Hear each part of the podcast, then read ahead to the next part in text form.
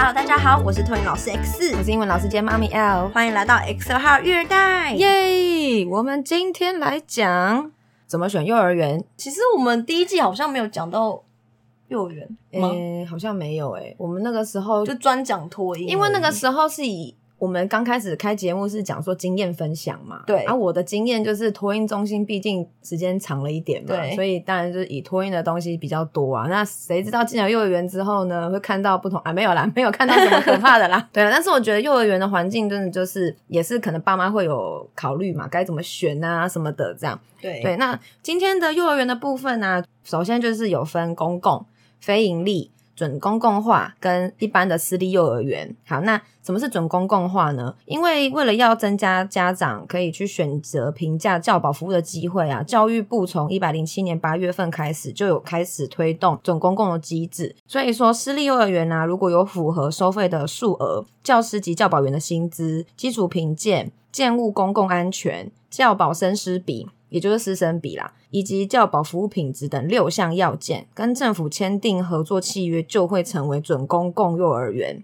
那透过政府的协助，园内的幼儿就可以享有就学的优惠啊，家长缴费跟原本幼儿园原来的收费差额，就会由政府去帮家长支付给幼儿园。那坦白说，我也是在查的过程中，才终于搞懂了到底公共跟准公共是有什么差别。哦，因为其实准公共幼儿园好像。没有很常听到这个词，对，托婴中心你可能会听到，可能也是我们自身的经验啦。当初我们就是送准公共的托婴中心嘛，对，那反正公共就是所谓的公立啦，公立的学校这样。那我们这一集可能就是也会讲，可能比较一下费用啊、收托方式等等的这些，然后带一点点经验这样子。首先公立的话，我这边讲那个费用都是先以第一胎为主，因为在公立非盈利这边啊，第二胎跟第三胎都有免费的可能。那这个。部分就是可能需要的家长再去确认一下资讯，这样。首先费用的部分呢、从二零二一年的八月份开始就有在调整了，所以公立第一胎的话，会不超过一千五。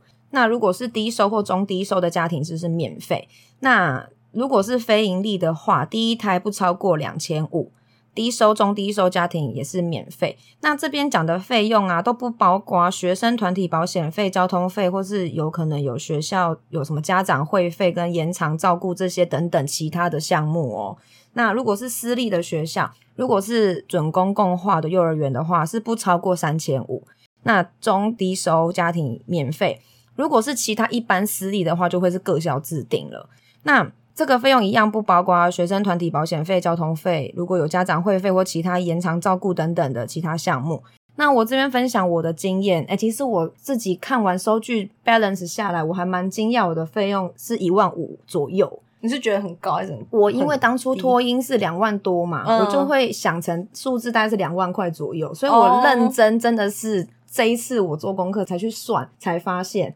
那我这个费用讲的部分是指注册费、月费。那月费里面每一家幼儿园它可能会写的细项不太一样。那我这边讲的月费就是还有包括可能有些杂费、材料费、活动费、餐费、书本费。我女儿的学校是要买教材的，所以有书本的费用。好，所以这样子加上保险费，这样平均下来，我们其实之前一直有讲嘛，就是八月份开始是新学期，一个学期就是六个月来算。好，所以我这样平均一个月是大概一万五出头，有有零头啦。我把零头去掉了，对，但是这不包括，就是你还会拿到补助，对，这个都是先讲你会实实际要收的费用，对，对，那补助的部分我们等下最后再说，这样。再来说入学的方式啊，因为公幼跟非营利幼儿园他们是每年的三月就会公布招生简章，那五月会开始办理抽签入学，那它的整个程序就是登记抽签，然后公告录取名单，然后报到注册。那就是一样，这些入学的抽签的条件其实也是有那个优先顺序的，对，所以有需要的家长可以去注意一下。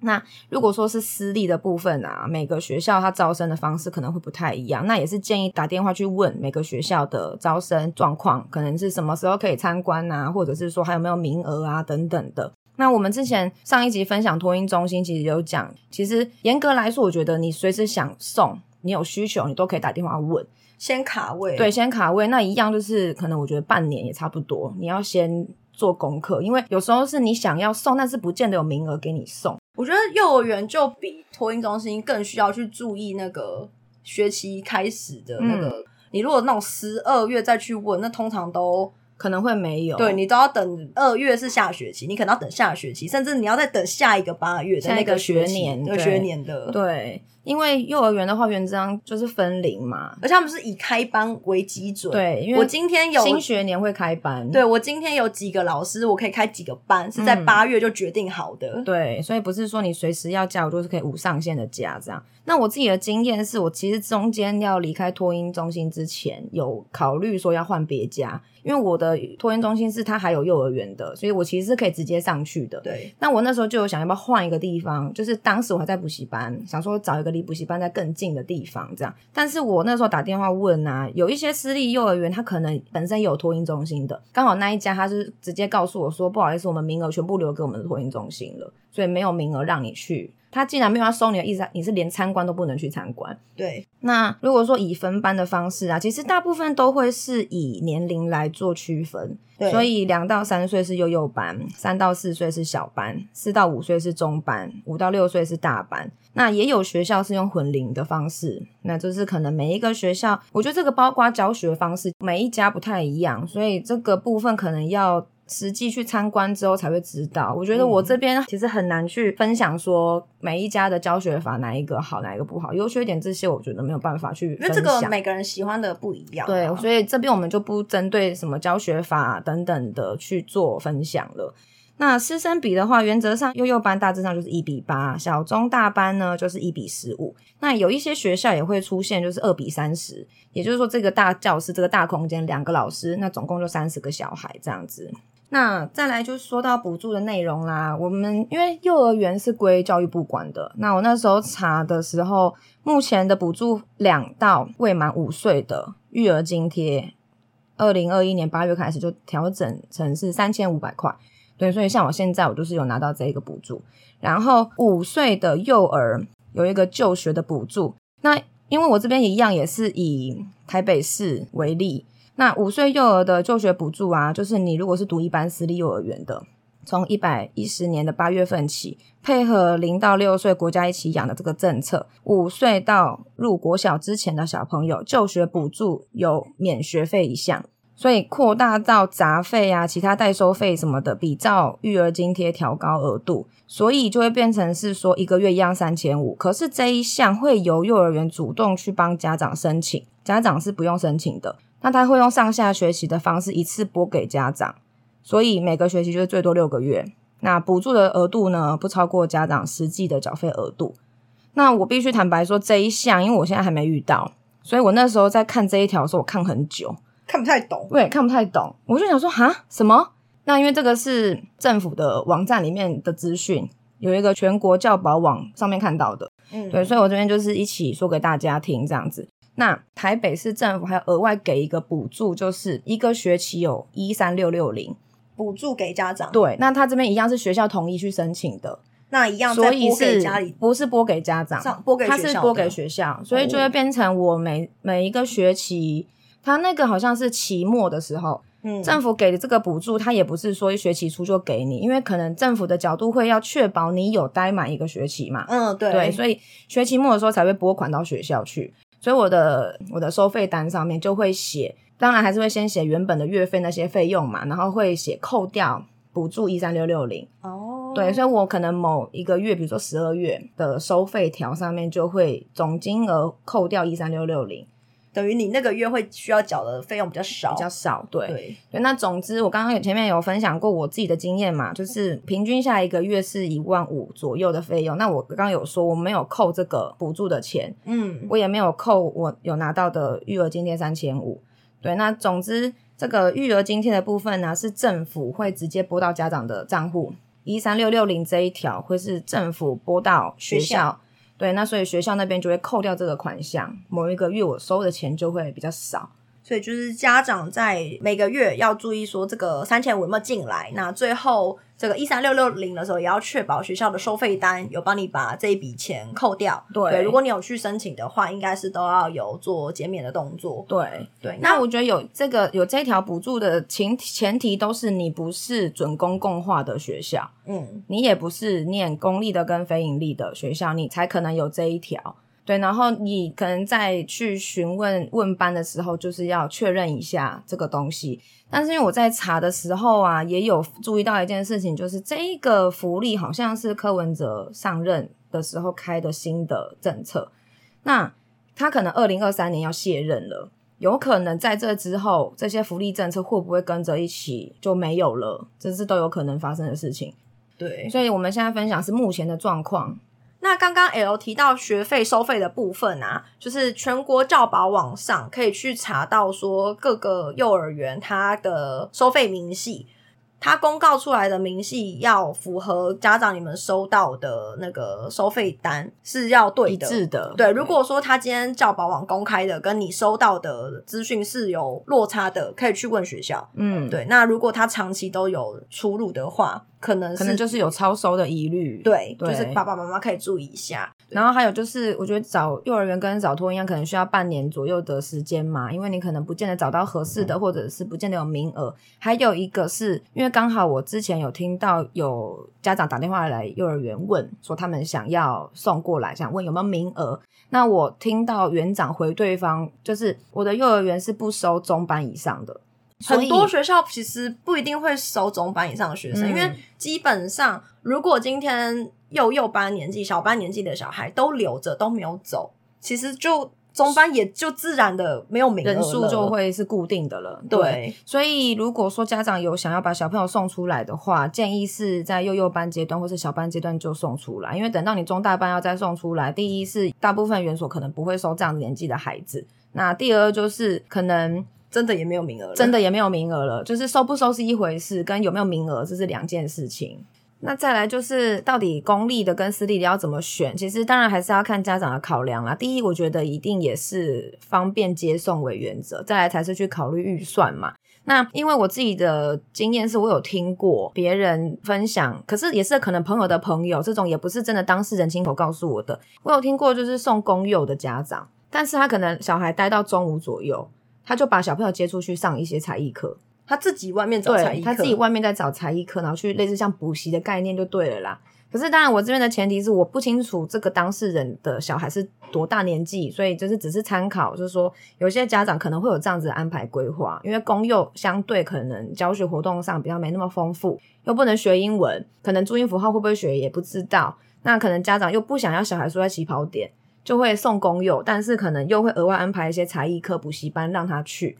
对，那再来，我们有一个我自己来，我同事跟我分享的，他说他的两个小孩也都是送工友的，然后现在是国小，分别就是低年级、中年级的这个年纪，他就时不时都会跟我分享他小孩的状况，然后都会很感慨说，当初不应该送工友的，有这么惨吗？因为他就觉得他两个小孩就是学习的。比如说态度啦，都没有很好，没有很积极，然后都他一个人在顾，然后就是他常常很火大，很累，很累，对，很心累，觉得说就是怎么讲都讲不听啊，然后可能也没有多积极的在写功课啊，然后比如说遇到要段考，尤其遇到要断考，哦，他真的是 累爆，就是等于小孩输在起跑点，然后现在在跑道上也用跑得比较慢，这我就不清楚了，但是我就是听他跟我几次分享，就是觉得说他很后悔当初不应该送公幼。对，因为你就是就连注音符号跟英文都比别人晚起步，可是当然，我觉得这个就是每一个家长的选择跟考量又不太一样。因为我也有朋友是送公幼，嗯，但是他就是自己还额外会，因为我朋友就是老师嘛，他就是自己还会规划一些东西给小孩做。对，所以我觉得这两个案例我没有办法去混为一谈，是因为两个妈妈工作性质本来就不一样。对，那对于教育这一块的想法也本来就不一样，对，所以真的很难说一定是公幼好或是不好。我觉得另外一个是小孩的性格吧，对啊，如果小孩自己本身是积极的性格，那他就是在公幼那样子的环境，他一样会很乐于学习啊，或是对妈妈的课程就很上心啊之类的。可如果小孩本来就比较消极。那他可能就会一路消下去，这之类的。对，所以这个就很难说，只是因为有听到这样子的分享，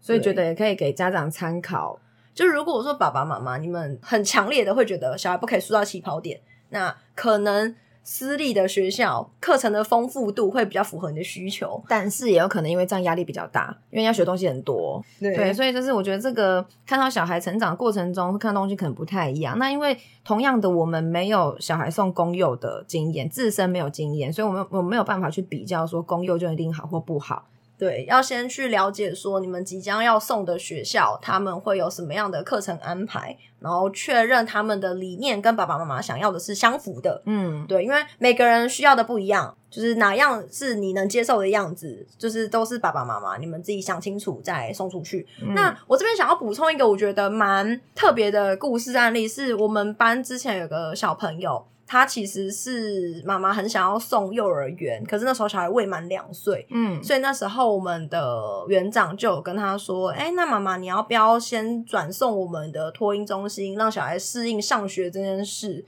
那等到幼儿园有名额了，那小朋友就可以上去了。这样，嗯、所以那时候妈妈也会觉得说：哦，好啊，好啊，反正他的目标就是他想要送我们的幼儿园，嗯，那既然没名额，我先卡位嘛，这样，嗯，结果呢？”最近我们幼儿有名额了，我就问妈妈说：“哎、欸，妈妈有名额了，你要不要去？”她经常跟我说：“她考虑一下。”哎，为什么要考虑？对，然后我就以为是她突然觉得太早了，还是是她觉得说小孩在这边现在念的也还不错，就都不是，是妈妈突然觉得想要再多陪他一阵子。OK 哦，对，就是她想要在他学龄前多陪他，就是跟他有多一点的相处时间。好哦，对，但是。我没有说这个想法错，但是我只是想要呃分享给大家的一个点是，如果今天小孩适应新环境是需要非常长时间的小朋友的话，就是如果爸爸妈妈你们已经做好这个决定要让他上学了，要出去外面见见世面了，就是坚定这个路。继续走下去，嗯，对，因为如果你送托一段时间，突然又收起来，就回在家了嘛，结果突然又要上学，小孩可能反弹会很大，嗯，对，因为他我的前提是这个小孩适应环境是要很长的，如果这个小孩是人来疯，人人好，去哪都玩的超开心，那可能这件事情就不是需要担心的一个点。就是、那你会这么说，代表这个小孩适应环境的能力不太好咯？对，所以我就有婉转的跟妈妈说，就是这件事情你要考虑进去。对对，因为如果说今天他觉得说哦，我不想上学，我不想上学，然后结果真的就不用上学嘞，那他会不会下一次觉得说，我怎么突然又要上学了？那我还是不要去啊，我也不要去啊，我不要去，我不要去。那这样子换个角度来说，家长永远送不出来耶，因为小孩说不要不要，你就逃回家回家。对呀、啊，所以我觉得爸妈如果已经下定决心了，做好这个决定，就勇往直前，嗯，坚持到底。那中间因为遇到小孩跟你说我不要上学怎么办呢？可以去听我们的第十四集，第二季第十四集，小孩不想上学怎么办？对，你就会知道小孩原来不想上学原因有百百种。没错，那我们今天呢公布的一些资讯呢，在全国教保资讯网里面都可以找得到。那我们到时候也会把链接放在资讯栏里面，请大家去参考看看。以上就是我们这一节节目内容，喜欢的话欢迎订阅及分享，也可以到我们的 Facebook 或是 IG 留言哦。谢谢大家，拜拜。拜拜。